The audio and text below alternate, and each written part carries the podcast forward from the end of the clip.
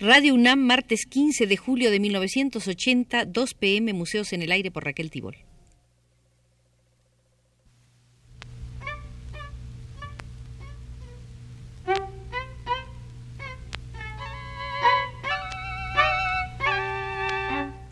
Museos en el Aire.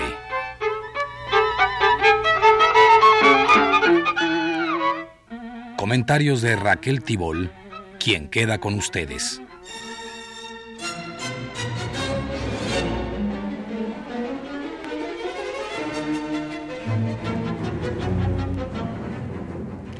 Parece si hoy entramos al Museo de lo Nuevo?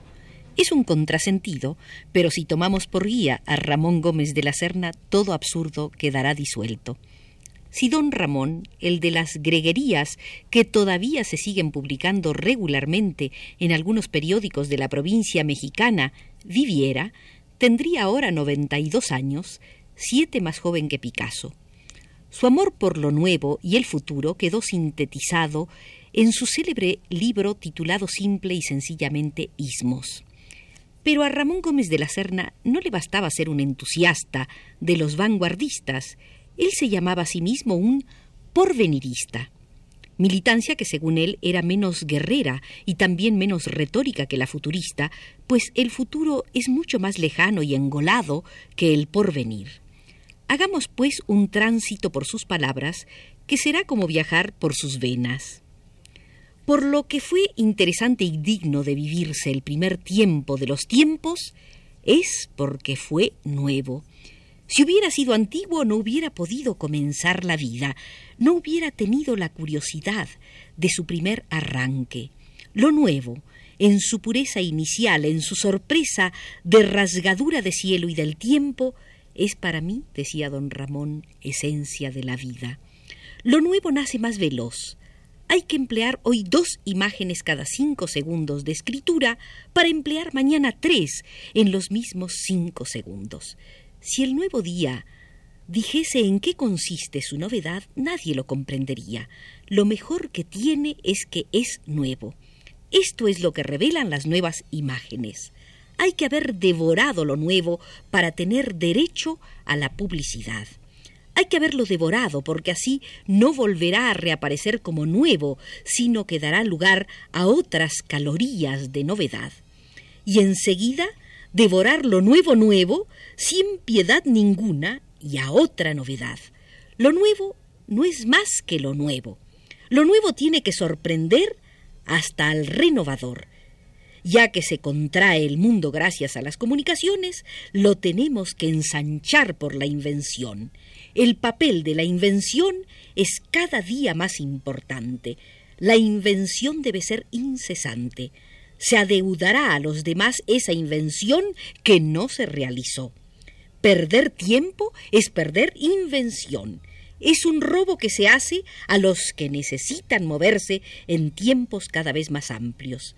Repetir un concepto, una manera, una composición de arte es redundar en la redundancia que acorta la vida.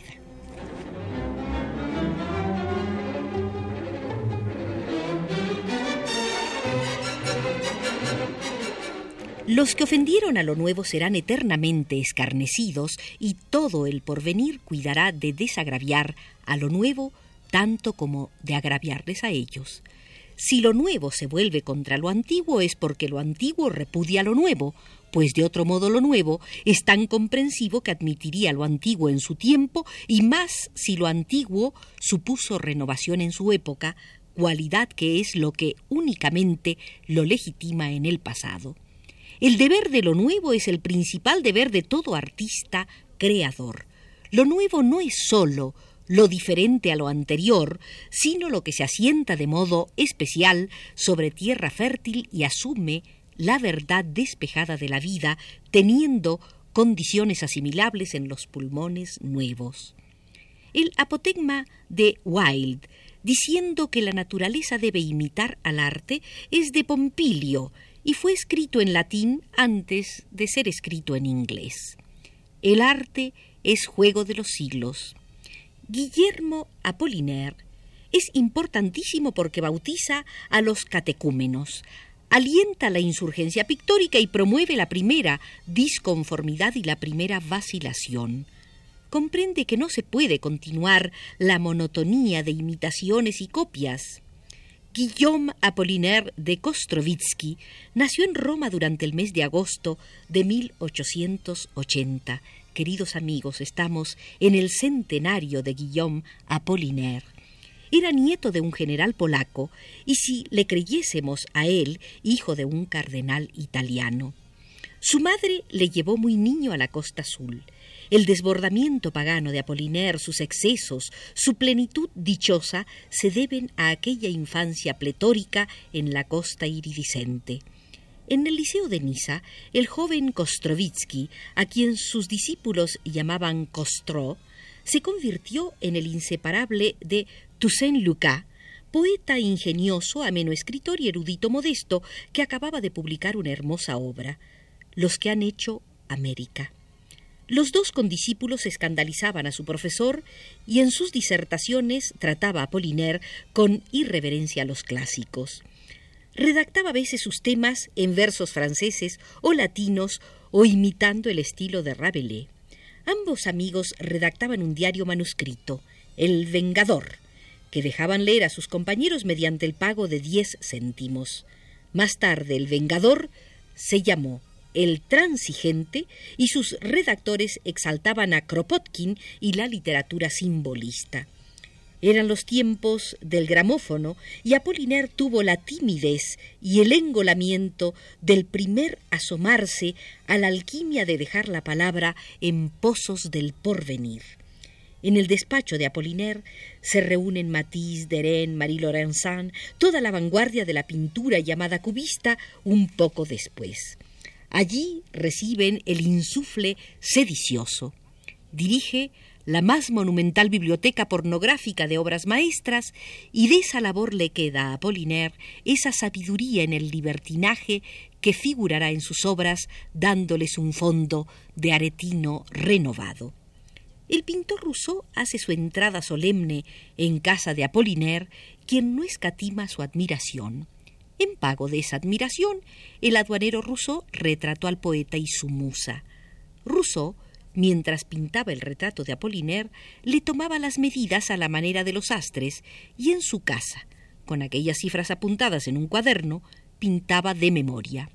En septiembre de 1911, Apollinaire es detenido como supuesto autor del robo de la Gioconda y conducido por dos guardias a la cárcel. Le ha comprometido su amistad con un gracioso aventurero, el barón de Ormesán. Conducidas las interpretaciones del robo hasta lo inverosímil, y después de recordar que Marinetti había escrito hacía poco recomendando la destrucción de los museos y de las obras de arte, se busca al representante en Francia de las doctrinas más nuevas y se le encarcela, recordando que después de publicar una de sus más bellas novelas con el relato del robo de unas estatuas en el Louvre, confió esas estatuas, de verdad robadas por el barón de Ormesán, al escaparate de Paris Journal, que las tuvo expuestas para escarmiento de los robos futuros, devolviéndoselas al Louvre de nuevo.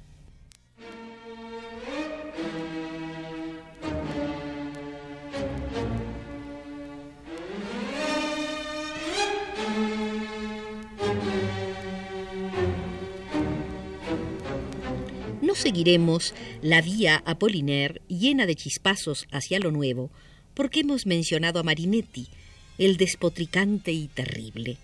Ramón Gómez de la Serna dice que Marinetti ha sido en Italia el gallo nacional, el gallo cacareante y peleador que no cuenta en la hora de su eclosión con el acicate y la sabiduría que da la idea de la muerte. Hombre rico, viajó por Oriente, hizo su carrera en París y en su despacho tenía un telescopio mirando al cielo. Nace en él el ansia futurista, indignado de que Italia fuese la alcoba del mundo cosmopolita y aconsejando que quemasen las góndolas esos ridículos columpios de los cretinos. Lanza prospectos electorales para unas elecciones que no se celebrarán nunca desde los altos campaniles italianos. Los italianos ya conocen una lluvia que se llama lluvia de prospectos. En Italia se usarán los paraguas contra los prospectos caídos del cielo. Ojalá los usáramos en México. Marinetti movió al mundo contra lo que se estatificaba demasiado en la vida y arrojó proclamas rojas en la Italia pasatista. Todo lo quiere renovar, música, pintura, escultura, política, cinematógrafo.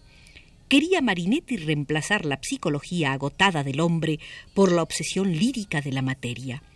Presente en la vida industrial de Milán, gritaba contra Venecia, entusiasmado con el amanecer de la velocidad. En Marinetti nacen muchas cosas que después se han reformado con más martingala y dejando menos rastro de lirismo. Se da el caso que después de ese romanticismo de Marinetti, brota el clasicismo como reacción a él y nace el cubismo, tergiversando esto tanto la aparición lógica de las cosas que inmediatamente después tiene que aparecer el dadaísmo.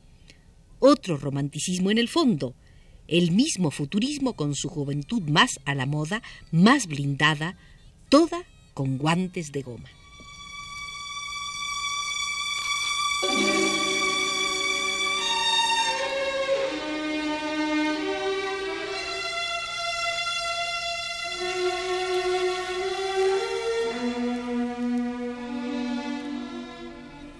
Sobre la escultura de Archipenco decía don Ramón Gómez de la Serna que es una escultura con la completa desvergüenza de lo nuevo. Sus Venus de Médicis no se tapan siquiera con la concha de la mano. La escultura de Archipenco es la escultura cínica del todo, despotricada, hija del carpintero genial, pero que no pierde, por mucho genio que tenga, su cosa de carpintero, su primera ingenuidad de artesano, que amó por primera vez la pierna de la mujer en el torneado de una pata de una silla de gran estilo, y no quiere olvidar nunca, por muy rico que sea o por muy alta que sea su posición, aquella revelación que fue para él el encuentro con esa noción en que amó un símbolo que pudiendo parecer tan distante, a lo que simboliza estaba tan cerca de ello. Archipenco ha deshecho todos los muebles en que se ve un retazo humano. Y con eso, y con todo lo que era un motivo expresivo en el juego de las cosas, ha procurado componer, con nueva y recusable lógica, nuevas figuras y suposiciones, nuevas sugerencias y realidades más fuertes que la realidad. La nueva realidad no tiene que ser parecida a la realidad. Hay que fijarse en que su tipo de nueva realidad excluye precisamente a la realidad, lo que se entiende por la realidad. La realidad, hay que acostumbrarse a pensar en esto, puede ser completamente distinta a la realidad.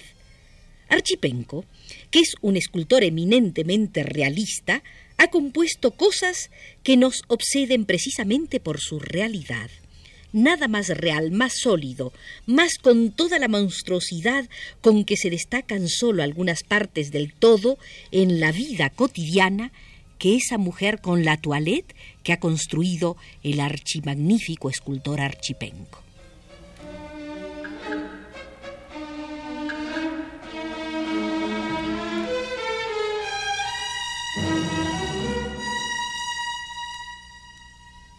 Y por último, del catálogo funambulesco de los sismos catalogados por Ramón Gómez de la Serna, veamos el que siempre mira hacia lo nuevo, el maquinismo.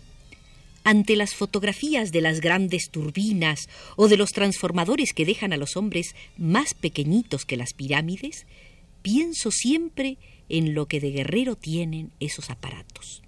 Ha pasado sin duda la época de oponer un acorazado a otro y con solo eso afrontar el porvenir la turbina acaracolada y potente provoca la emoción del corazón y lo mueve, lo mueve con voluptuosidad nueva en forma de rizo fatal. Las locomotoras y las sirenas de fábrica se conciertan en un conjunto altisonante y vivaz. Qué marsellesa la que interpretan las locomotoras y las sirenas de fábrica en coro colectivista se oye en todos los contornos y tan sugerente y perforante es esa marsellesa interpretada por los finos y encanutados labios de las máquinas que la nieve de las estepas rusas queda ranurada y picada como el albo papel de los rollos de pianola, quedando fijada en el paisaje esa música capaz de conmover no sólo a los hombres, sino a los panoramas. A los que preguntan, ¿qué va a ser del arte? Se les puede contestar que va a estar en la vida, que se va a mezclar a ella, que de imitativo se va a volver insuflado, urgente, en actuación directa sobre el amor. La vida está demasiado aplastada.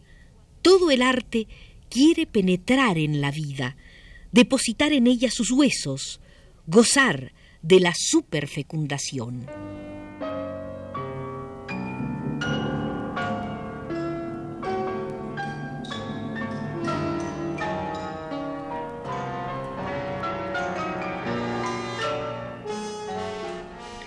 Exaltados por contagio del cambio predicado por Ramón Gómez de la Serna, abandonemos, por indicación de Pedro Bermúdez, desde los controles, el Museo de lo Nuevo antes de volvernos clásicos.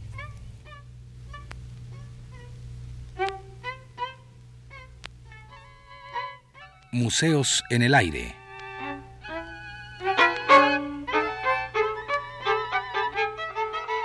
Comentarios de Raquel Tibol.